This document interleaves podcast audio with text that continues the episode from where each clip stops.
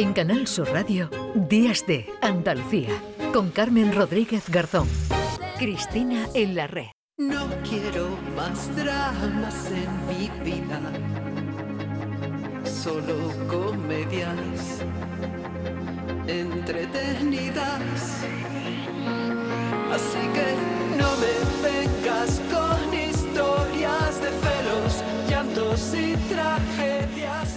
Pues mucho drama, mucha comedia también, porque tiene que haber en la vida de todo, ¿verdad, Cristina Consuegra? ¿Qué tal? Buenos días. Buenos días, ¿qué Buenos tal? días. Bueno, aquí intentamos no dramatizar demasiado, ¿verdad? Y, y reírnos también y pasar, eh, desde luego, un buen rato y conocer, conocer personajes interesantes, historias interesantes como la de los autores y autoras que nos eh, acompañan cada sábado y que nos y que nos traes aquí. Háblanos un poquito del invitado de hoy, Cristina. Bueno, pues vamos a hablar en unos segundos con Cristo Casas. Él es an- antropólogo, periodista, autor de un ensayo imprescindible eh, que se llama Maricas Malas, construir un futuro colectivo desde la disidencia.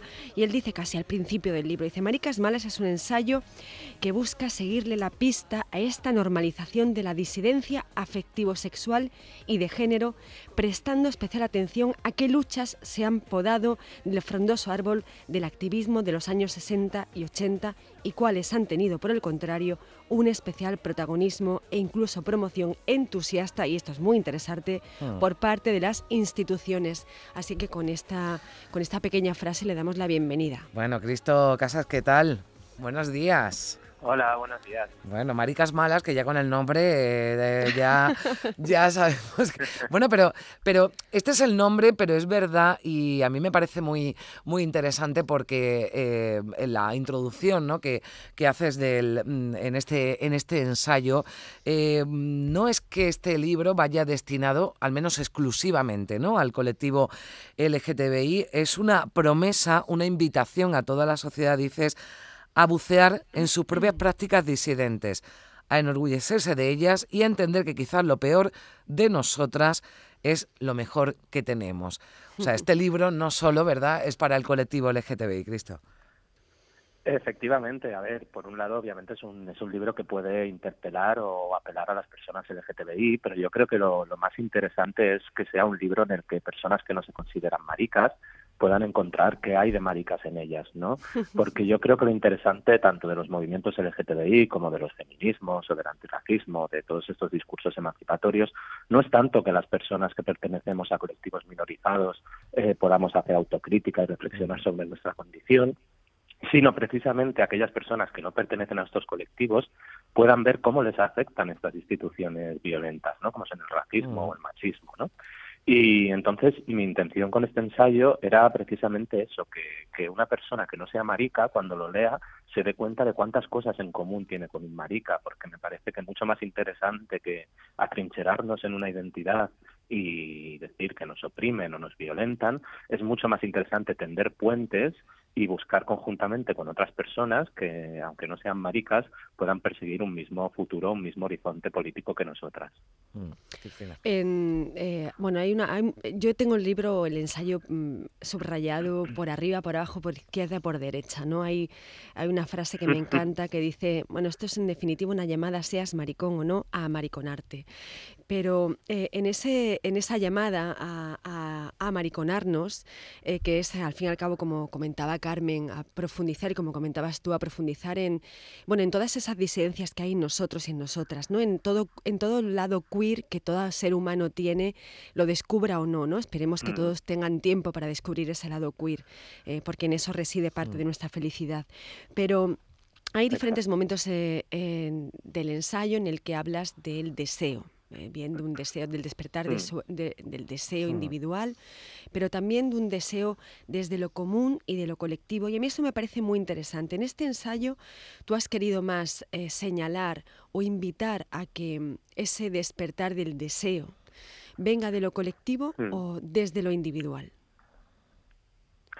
Yo en este ensayo sobre todo he hecho una apuesta por lo colectivo y también por el deseo y por aquellas prácticas que nos harían ser más felices o tener un mundo más feliz. ¿Por qué? Porque hay una tendencia a retratar las vidas LGTBI desde la fábula del patito feo, ¿no? Desde la fábula de estos son personas que han sufrido mucho, que han tenido una infancia y una adolescencia muy dura y en algún momento de la adultez pues se autodescubrirán y podrán enorgullecerse, ¿no? Y convertirse en ese cisne eh, que es en definitiva una persona normal o normalizada que, que ya vive su vida como el resto de personas heterosexuales, ¿no? Y yo lo que digo aquí es todo lo contrario, que es que eh, realmente podemos ser patitos toda la vida, podemos ser feos toda la vida y no hay nada de malo en ello, ¿no? Que lo que realmente nos haría felices sería dejar de perseguir a ese cisne que es imposible de alcanzar y que estemos orgullosas de nuestros defectos y también de nuestros fracasos. Creo que exigirnos ser personas eh, exitosas, personas que superan todos los obstáculos, eh, personas que siempre ganan, que siempre vencen, es precisamente una narrativa muy machista, ¿no? Muy de, del hombre tradicional. En cambio, con, con Maricas Malas, lo que propongo es enorgullecernos de nuestras derrotas, de nuestra dependencia, de nuestra debilidad, porque para que haya un ganador tienen que haber muchísimos perdedores, ¿no? Y en este sentido, perdedores y perdedoras lo vamos a ser todos y todas toda la vida. En cambio, ganadores van a ser muy pocos. Entonces, yo creo que en esta derrota se encuentra lo colectivo y se encuentra donde podemos eh, pues establecer alianzas con las mujeres, con las personas racializadas y, ¿por qué no?, también con los hombres blancos, heterosexuales, que se tiende a retratar como privilegiados, pero, por ejemplo, salía justo ayer un, un artículo de, de, Nuria Labao que decía un feminismo incómodo, ¿no?, que lo siguiente es reconocer que los hombres blancos y heterosexuales también eh, sufren muchas opresiones, también sufren del, sistema machista que les exige ser un cisne eh, masculino y exitoso, ¿no?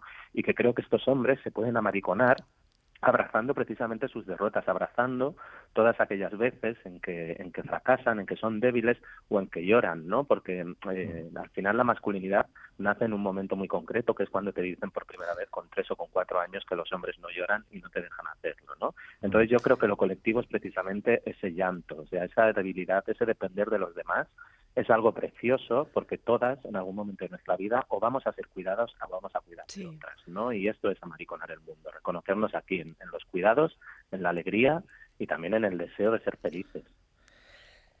Eh, a ver, estaba yo ahí esperando la música, que tú sabes, Cristina, que a mí me gusta que nos acompañen mientras estamos eh, charlando con nuestro invitado, música que selecciona Cristina, eh, Cristo, y que, bueno, no, pues... No he sido nada original en esta selección, pero es que me gusta mucho la...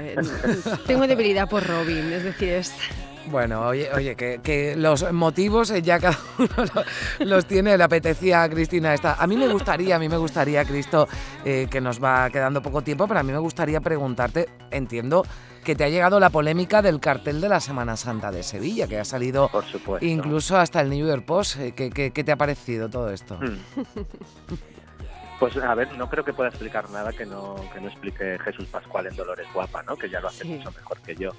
Pero creo honestamente que, que el colectivo LGTBI y, y, la imaginería católica han estado unidos desde hace siglos. O sea, creo que sí. todo el mundo ha visto las pinturas de, de, San Sebastián atravesado por las flechas, ¿no? Que es una, una un retrato completamente erótico que se viene haciendo desde el siglo XIV, desde el siglo XV.